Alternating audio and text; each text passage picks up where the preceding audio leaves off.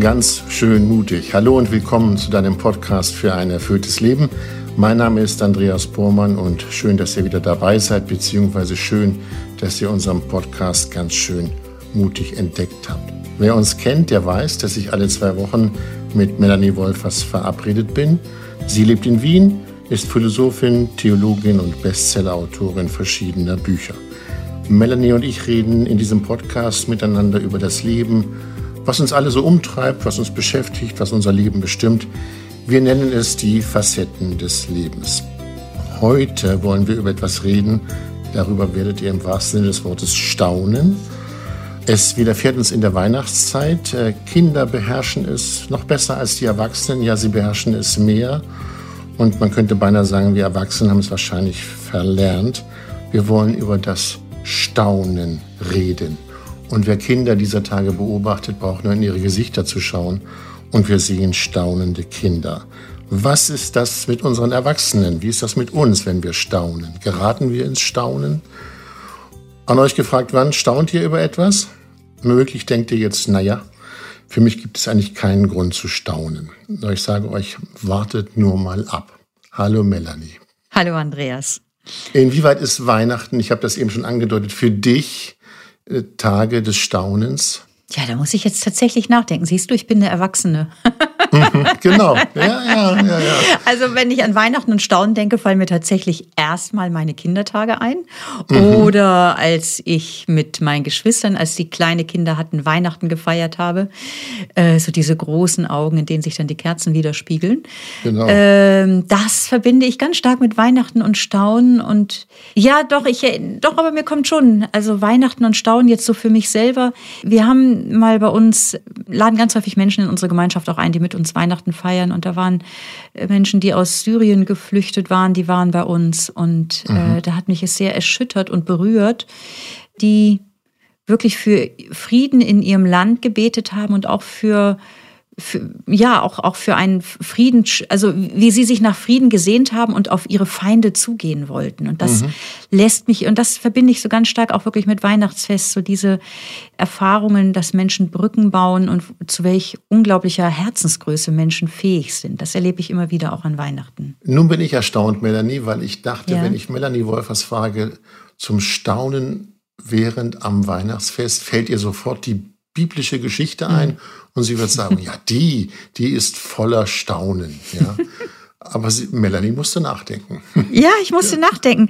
Und das macht mich jetzt gerade auch echt nachdenklich. Ähm, und das drückt vielleicht auch was von dem aus, dass wir ja alle Jahre wieder Weihnachten feiern. Und auch ich als Christin und als Ordensfrau bin, bin nicht einfach dann so ganz selbstverständlich disponiert, dass mich das in Staunen bringt oder mich von selbst einfach so berührt. Deswegen sprechen wir ja heute auch darüber. Wie können wir wieder auch mhm. in diese Haltung kommen, offen und berührbar zu sein und das Wunder im Kleinen zu entdecken. Und mhm. natürlich, in der Tat ist das Weihnachtsfest, was feiern wir an Weihnachten? Wir feiern die Geburt eines Kindes. Und ich denke da zum einen, dass alle die, die Eltern sind, wirklich, oder ich kenne auf jeden Fall nur solche Menschen, die ein Kind bekommen haben, die sagen, ja, also die Geburt eines Kindes, das ist, ist ein echtes mhm. Wunder. Mhm. Und an Weihnachten feiern wir ein Wunder, also der Christen, dass, dass in diesem Jesus ein Wunder an Menschlichkeit, also dass da nochmal so eine ganz große Menschlichkeit in diesem Jesus aufleuchtet. Und das mhm. kann und will staunend machen, ja?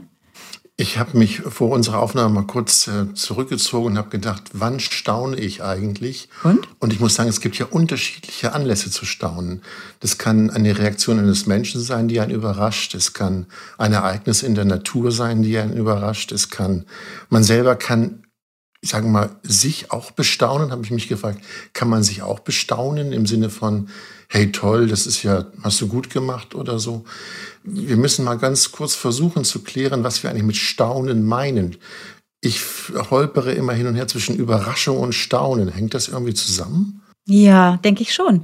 Weil du ja. bist überrascht von dem, was dir begegnet. Sei es ein Mensch, ein Ereignis oder etwas in deinem eigenen Leben. Und ich meine, am einfachsten ist es vielleicht mit, dem, mit der Körperbeschreibung zu beginnen. Was tun wir, wenn wir staunen? Also dann mhm. stehe ich da mit offenem Mund. Genau. Und großen gucke, Augen. Ja, großen Augen. Ich gucke ganz intensiv, ja. Genau. Staunen. Ja. ja. Äh, also es äh, lässt dich innehalten, weil dich was überrascht, weil dich etwas verwundert, weil dich etwas erstaunt. Und da mhm. ist erstmal so diese körperliche Reaktion von offenem Mund, großen Augen, vielleicht auch erstmal ein Stück erstarrt und dann sagt man häufig, oh, ist ja irre oder wow oder wie auch immer, dann drückt man sein Erstaunen aus. Und darin wird deutlich, Staunen ist zum einen ein Gefühl, wir fühlen uns überrascht, wir fühlen uns verwundert mhm. und zugleich ist Staunen auch etwas, was unser Denken anregt. Denn man versucht, das, was mich da gerade so überrascht und erstaunt, mehr zu verstehen, das zu erkunden. Wie, wie funktioniert das? Warum ist das so? Oder, boah, das ist ja irre. Wie, wie kommt das? Ja. Also so Staunen weckt Neugier und Interesse, etwas erkunden, etwas verstehen zu wollen. Von daher ist es ein Gefühl und eine kognitive Reaktion, sag ich ja, mal so. Was du eben gesagt hast, das kann ich nachvollziehen, dass wenn man erst staunt man und dann will man, ja, sagen wir mal, mehr wissen über das, worüber man gestaunt hat oder warum man staunt. Das finde ich schon eine interessante Reaktion, dass danach noch was kommt. Also ich kann jemanden bestaunen und dann will ich gleichzeitig mehr wissen über diese Person. Ja, was ja. hat er gemacht? Was hat ja. er getan? Kann man den Staunen auch philosophisch betrachten oder ist Staunen eigentlich ein Alltagsbegriff? Nee, Gott sei Dank reflektiert die Philosophie ja über alltägliche Phänomene. ja. Mhm. ja, also Staunen ist zum einen eine genuin menschliche Eigenschaft, die uns dazu animiert, Neues ja mehr verstehen zu wollen. Und damit ist sie auch ganz wichtig für die Philosophie. Aristoteles, ein griechischer Philosoph, der hat schon in der Antike gesagt, Staunen ist der Anfang der Philosophie. Warum? Staunen mhm. regt mich an, dass ich Fragen stelle, dass ich etwas tiefer zu verstehen suche, dass ich über das Öffentliche hinausgehen will und irgendwie etwas tiefer begreifen möchte. Also warum, warum ist morgens die Sonne beim Sonnenaufgang rot? Ja häufig, dass ich das tiefer, ja. da staune ich erstmal über die Schönheit. Und dann möchte ich vielleicht äh, verstehen, warum das so ist. Und dann kann ich mich darin reintigern und immer mehr versuchen, die Zusammenhänge zu verstehen. Also, mhm. und Philosophie ist ja so diese Bewegung, die Liebe zur Weisheit, heißt das ja wortwörtlich. Also die Wirklichkeit auf ihre tieferen Zusammenhänge hin zu verstehen. Und deswegen sagt Aristoteles, Staunen ist der Anfang der Philosophie. Und ganz ehrlich, Staunen ist ja nicht nur etwas so für irgendwelche Leute in der Uni, die da irgendwie trocken, staubtrockene Bücher lesen, sondern ich erlebe immer wieder auch im Kontakt mit Kindern, Kinder können ja toll philosophieren, oder? Also, Aha. die können so kluge Fragen stellen, die uns eben schon gar nicht mehr einfallen, weil sie eben staunen können. Oder Aha. ich erinnere mich an meinen Moment, wo ich, glaube ich, das erste Mal, auf jeden Fall an den ich mich erinnern kann, an dem ich das erste Mal als kleines Kind mir meiner selbst bewusst wurde und der Zeit. Ich saß auf dem Hof bei uns, wir haben so einen kieselsteinbedeckten Hof und ich habe da als kleines Kind, ich weiß nicht, wie alt ich war, drei oder so, gesessen und mit den Kieselsteinen gespielt und von der einen Hand in die andere und so. Und dann dachte ich auf einmal, ob du dich, wenn du groß bist, an diesen Augenblick erinnern wirst? Hm. Tust du. Ja, und da bin ich in dem Moment, weiß ich, ich kann mich an den Moment erinnern. Ich, ich habe gestaunt, weil mir, weil mir auf einmal in diesem Moment der Fluss der Zeit deutlich geworden ist und, und meine Identität, dass ich, wenn ich mal groß bin, immer noch Melanie bin, aber schon ganz anders bin und das ganz lange, das noch ganz lange dauert. Mir wurde auf einmal und damit irgendwie so ein, fing ich an, über das, ja, über die Zeit, über das Leben zu staunen. Ich als Junge habe es ein bisschen einfacher gehabt, das sage ich mal. Ich habe mich heute auch erinnert, worüber hast du als Junge gestaunt? Und ich weiß es noch ziemlich genau. Ich habe gestaunt über die erste Mondlandung. Ja, Wahnsinn, ja. Oh ja, und dann ja. weiß ich noch, weil wir auch über Neugier sprechen, ich wollte alles wissen, wie diese mhm. Landemaschine da aussieht, mhm. wie das ist, ob das wohl staubig ist und wenn man da drauf. Also das war ein großes Staunen, als ich ein Junge war. Da gab es das große Staunen. Äh, wenn wir so darüber erzählen, merke ich, dass wir ganz äh, heitere Erinnerungen haben. Ist denn Staunen etwas, was uns immer ein gutes Gefühl verschafft oder gibt es auch Staunen, ja, was ein bisschen belastet ist. Also grundsätzlich lässt sich sehr stark einfach beobachten, dass Staunen wirklich ein Schlüsselaspekt ist für das Wohlbefinden. Also zum einen, ähm, worüber wir gerade schon gesprochen haben, das Staunen ist so mit dieser Fähigkeit verbunden, dass ich mich über etwas wundere, über ein, über, ja, über die Mondlandung, wozu was die Menschen fähig sind oder ja. über die anderen Planeten. Und dann entwickelst du Neugier und willst es genauer wissen.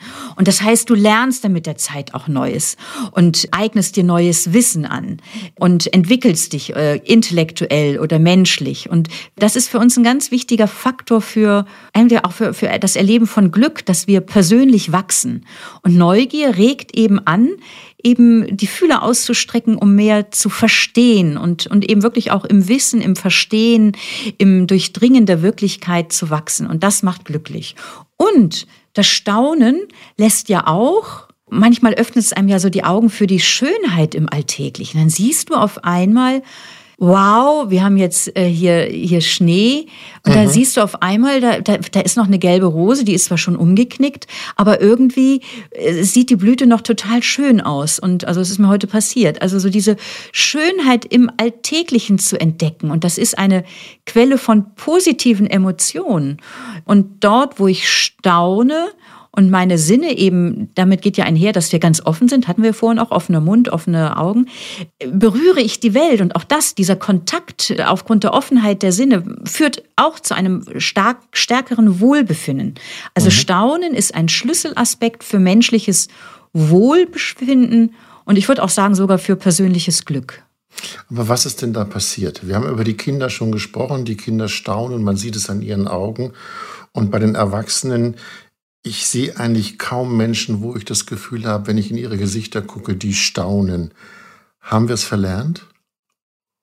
Ja, ich denke, wir leben in einer Gesellschaft, die unglaublich schnell unterwegs ist und voller äh, ständiger neuer Impulse. Und das führt vielleicht dazu, dass wir weniger Zeit haben für bewusstes Staunen und Reflexion. Zum Staunen braucht es irgendwie auch Muße. Zeit und wache Sinne.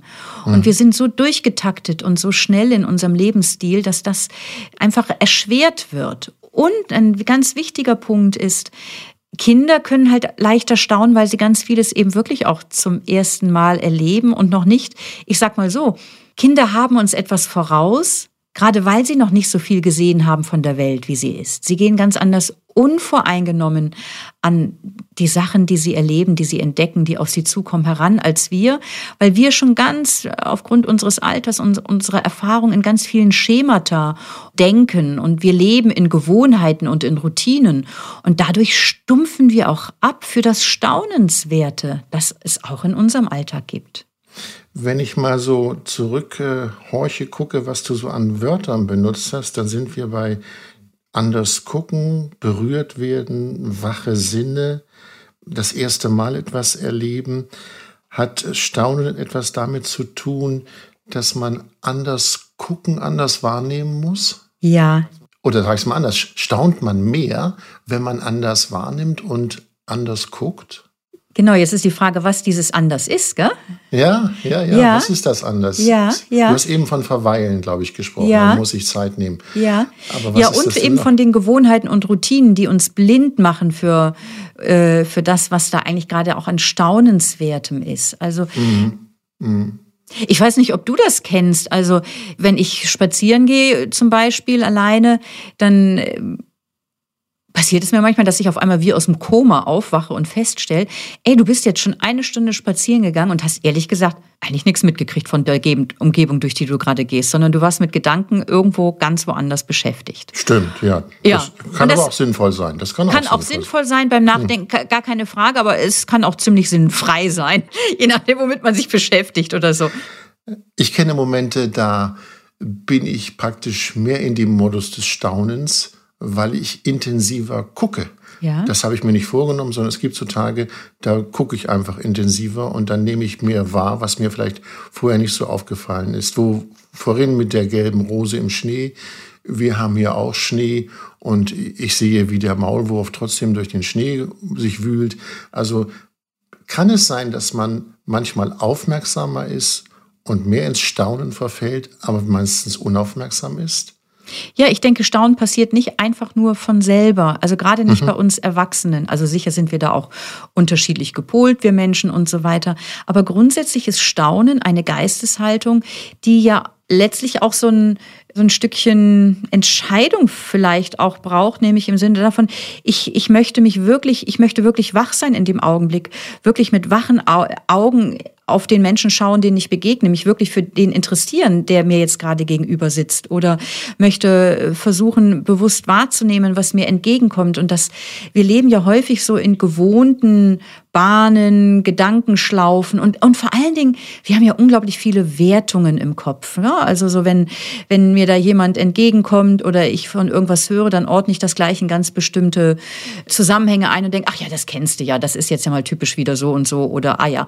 Mhm. Und bin gar nicht mehr wach dafür, dass die Person mich überraschen kann, weil ich sie eh in einem bestimmten Bilderrahmen schon eingeordnet habe. Also ich sage das mal an einem Beispiel. Ich war jetzt mal ein paar Tage in der Stadt ähm, und du hast ja gesagt, ich lebe in Wien. Da passiert es also nicht so extrem häufig, dass man so mitten in der Stadt Leute trifft, die man kennt. Und dann hörte ich nur von Weitem, wie jemand rief, Hallo Melanie. Und dann drehe ich mich um und das ist so ein ganz frischer, überraschender Moment, weil ich damit einfach überhaupt nicht rechne. Und dann drehe ich mich um und sehe die Person und dann ist schon gleich dann der zweite Moment. Ah, das war die Person. Ähm, mhm. Und dann denke ich, habe ich gedacht, oh, das ist ja total schön und äh, wahrscheinlich wird sie mir jetzt da und davon erzählen. Oder bei anderen denke ich vielleicht, oh nee, also mit der Person will ich jetzt wirklich nicht reden. Die redet immer so lang und außerdem ist es so konfliktreich. Also so, das ist dann so dieser zweite Moment, wo wir sofort mit unseren Erinnerungen präsent sind ähm, mhm. und damit nicht mehr, genau, also diese, diese erste Überraschungsmoment, dieser erste Blick, der, der kann uns wachrütteln, in Staunen versetzen. Aber diese Momente passieren eigentlich ja tagtäglich ganz vielfach. Es gilt halt bloß für diese diesen Erstblick, sag ich mal so, fähig zu sein. Also jemanden einfach die Dinge versuchen so anzuschauen, wie als, würden wir sie zum ersten Mal sehen. Ja, ich habe neulich beim Optiker im Fenster einen Spruch gesehen und habe da noch mal nachgeschlagen, ob der irgendwie geschichtlich oder wer den eigentlich erfunden hat. Der Spruch lautet: Der erste Blick hat keine zweite Chance. Und was du eben beschrieben hast mit der Begegnung deiner Freundin oder deiner Bekannten, ist ja genau das. Wenn der erste Blick das schon mal beurteilt und bewertet, gibt es keine zweite Chance. Steht dahinter, wir gucken eigentlich zu sehr schon mit einer Konditionierung und sind nicht offen für was anderes, für was Neues? Ja, ich denke, das ist ja normal und wir können ja auch nicht wie Kinder durch, durch das Leben gehen. Also ich will das jetzt nicht einfach so ganz ja. gegenüberstellen. Es ist ja auch wichtig, dass wir Erfahrungen mitbringen äh, und bestimmte Dinge auch einordnen können. Das hat ja auch was mit Erwachsenwerden zu tun und mit Professionalität zu tun im Beruf oder wie auch immer.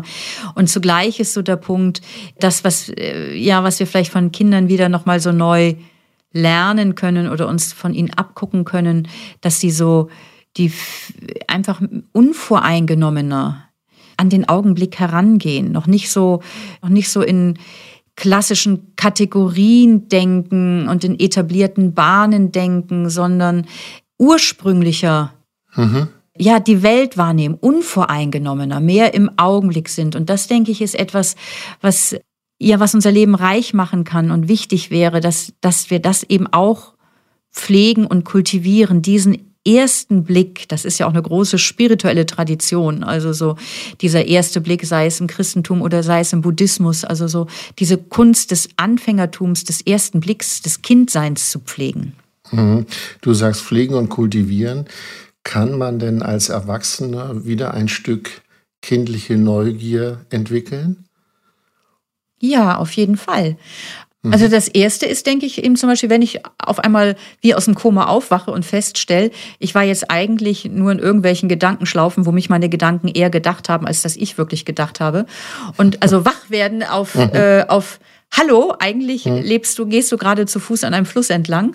Also diese Chance der Bewusstwerdung, dass ich gerade ganz woanders war und dann so dieses Bemühen, so wach hier und jetzt präsent zu sein. Und das kann ganz, also bewusst durchs Leben zu gehen. Das kann bei ganz normalen Routinetätigkeiten beginnen, dass ich das einfach äh, aufmerksamer und wacher tue und dann vielleicht äh, entdecke beim Staubwischen in meinem Zimmer, da sehe ich ein Bild, das, das ich eigentlich schon viele Monate gar nicht mehr wahrgenommen habe, was an meiner Wand hängt, mhm. das ich mir aber aus ganz gutem Grund an die Wand gehängt habe.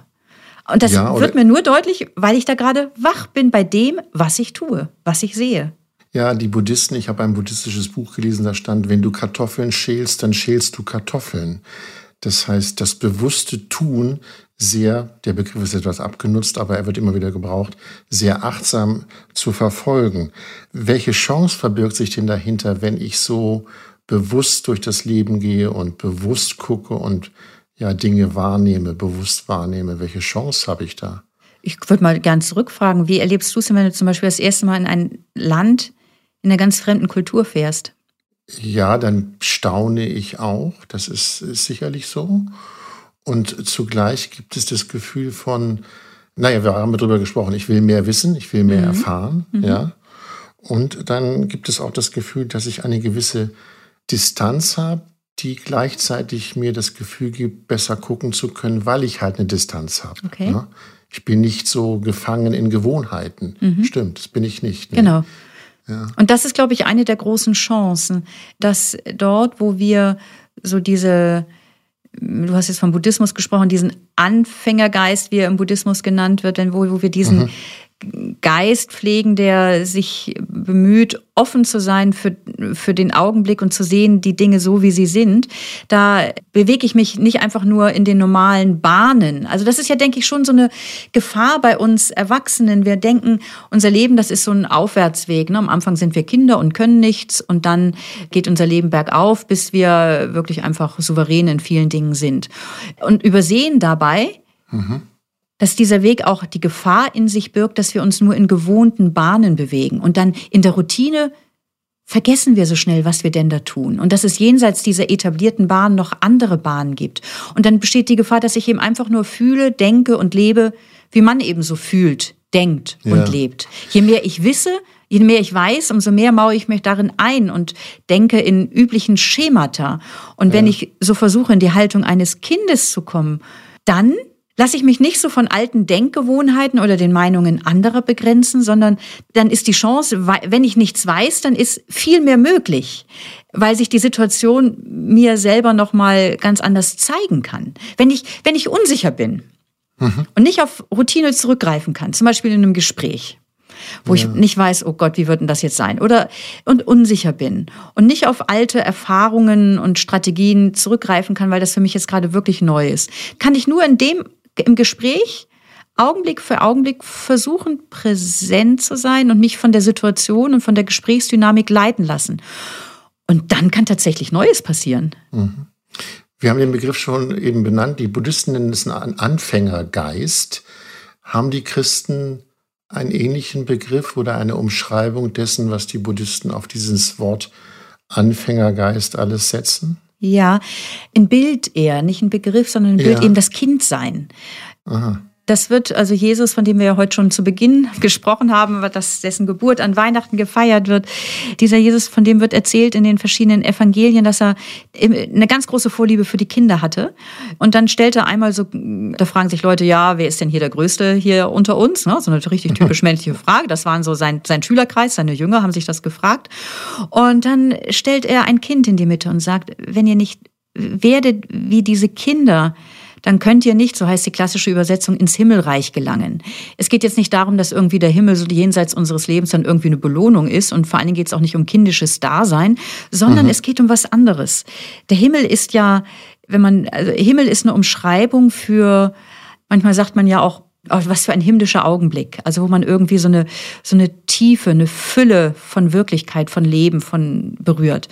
Und diese tiefe Dimension von Wirklichkeit, die kann sich uns erst dann erschließen, so sagt Jesus, wenn wir in einer Haltung des, wie ein Kind uns bewegen.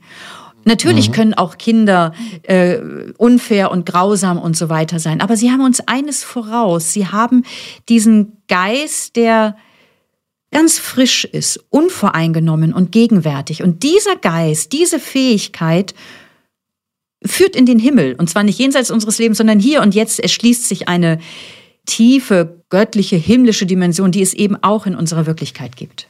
Ich bleibe nochmal bei dem Anfängergeist. Viele, die uns zuhören, werden jetzt denken, ja, Anfänger, das ist ja besetzt mit äh, kann er noch nicht oder kann er nicht. Stimmt das eigentlich, wenn wir über Anfänger reden, dass das was Negatives ist? Ja, das ist eine Frage, in welchem Bewertungshorizont ja. du dich bewegst. Da haben wir es gerade wieder. Ne? Also wenn mhm. man sagt, das ist ein Anfänger in Englisch und kann noch nicht gut reden, dann kann der halt tatsächlich noch nicht so gut reden wie jemand, der im fortgeschrittenen Kurs ist. Mhm. Also der kann eine bestimmte Fähigkeit noch nicht so gut ausüben. Aber wenn es um die Haltung geht des Anfängerseins, da ist diese Haltung, denke ich, eine ganz große Chance. Über die haben wir ja gerade auch, auch gesprochen, was sie uns ermöglicht. Und mhm. mir ist dann auch noch mal so eingefallen, jetzt bei deiner Frage, wenn neue Frauen bei uns in die Gemeinschaft eintreten, gell?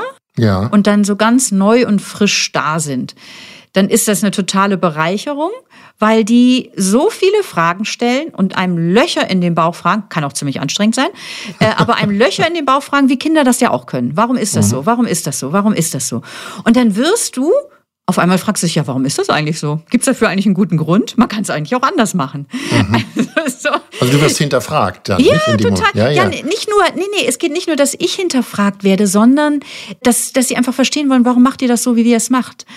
Mhm. Und dann merkt man möglicherweise, das sind Routinen, die, die haben sich vielleicht mal bewährt, ähm, aber man kann es auch anders machen. Oder einfach, einfach nochmal out of the box zu denken und sagen, ja stimmt, das kann man eigentlich auch total anders sehen. Mhm.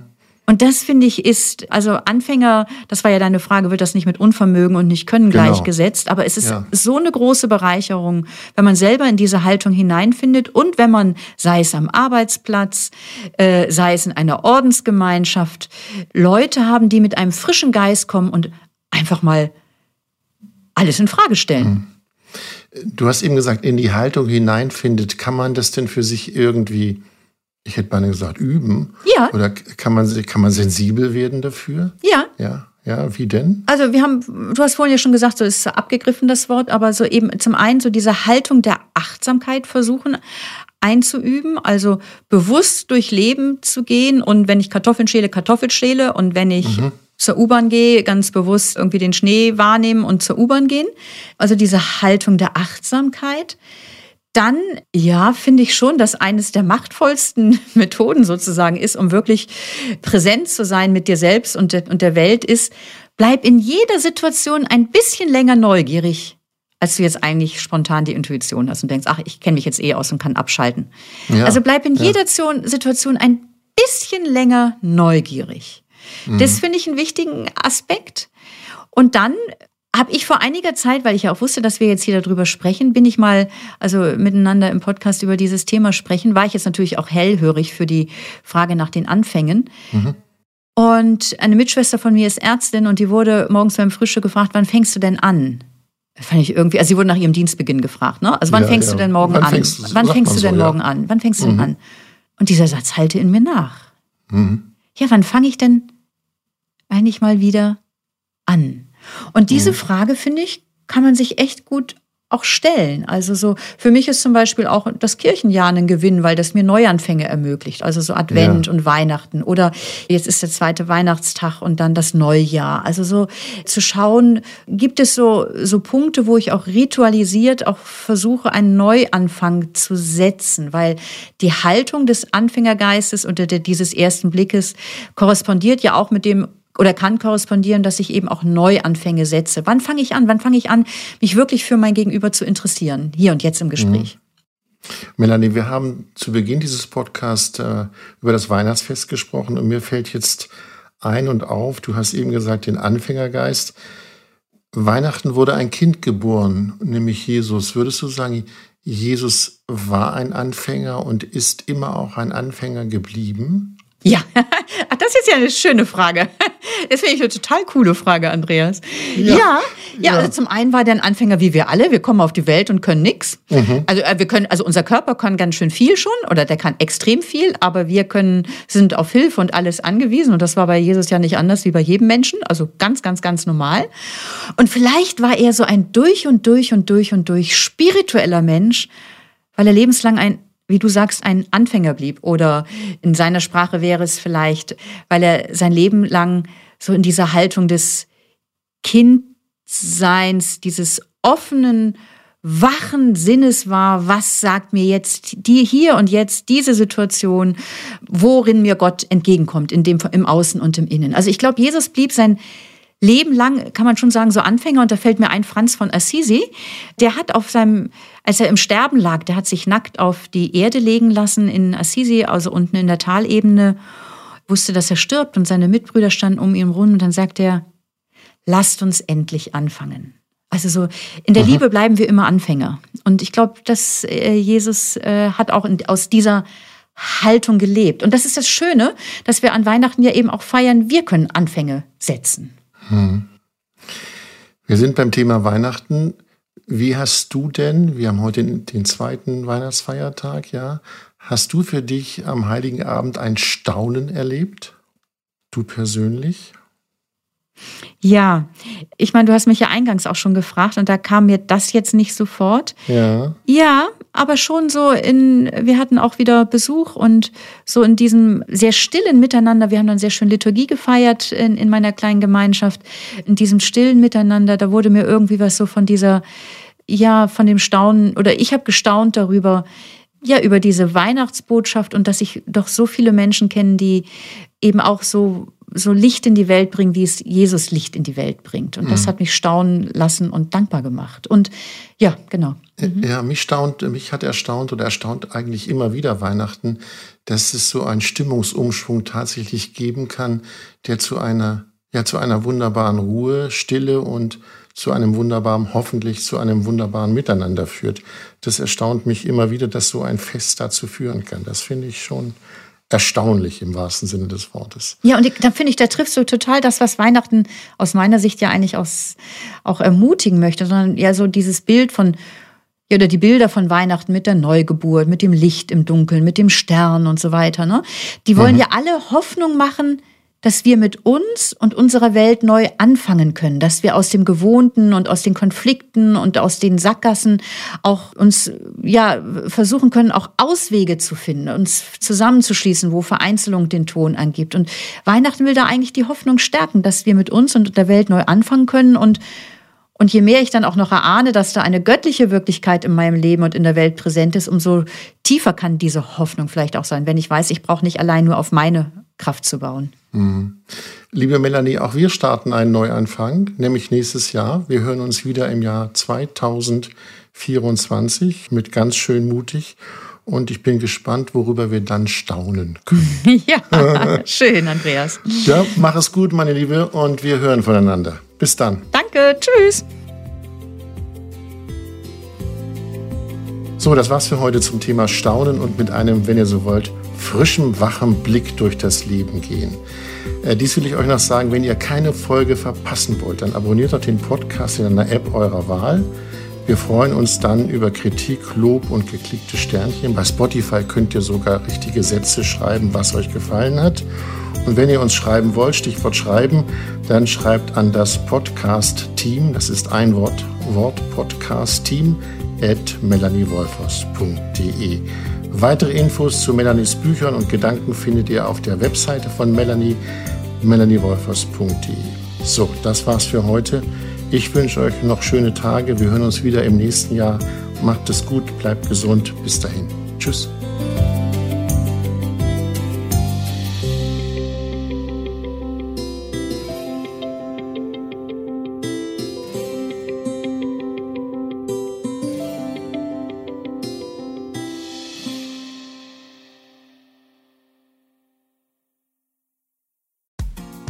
Frauenstimmen. Klagen, lachen, klüger werden. Ich bin Ildiko von Kürti, ich bin Buchautorin und Journalistin und in meinem Podcast spreche ich alle zwei Wochen mit lebensklugen und mutigen Frauen über das Loslassen und das Aufbrechen, das Verlieren, das Suchen und das Finden. Ich bin stolz darauf, wie viele wunderbare Frauen bereits bei mir zu Gast waren. Unter ihnen Stefanie Stahl, Maria Furtwängler, Annika Decker oder Gerburg Jahnke. Und ich freue mich auf alle, die noch kommen. Ihr könnt Frauenstimmen überall dort hören, wo es Podcasts gibt. Herzlich und hoffentlich auf bald. Eure Ildiko.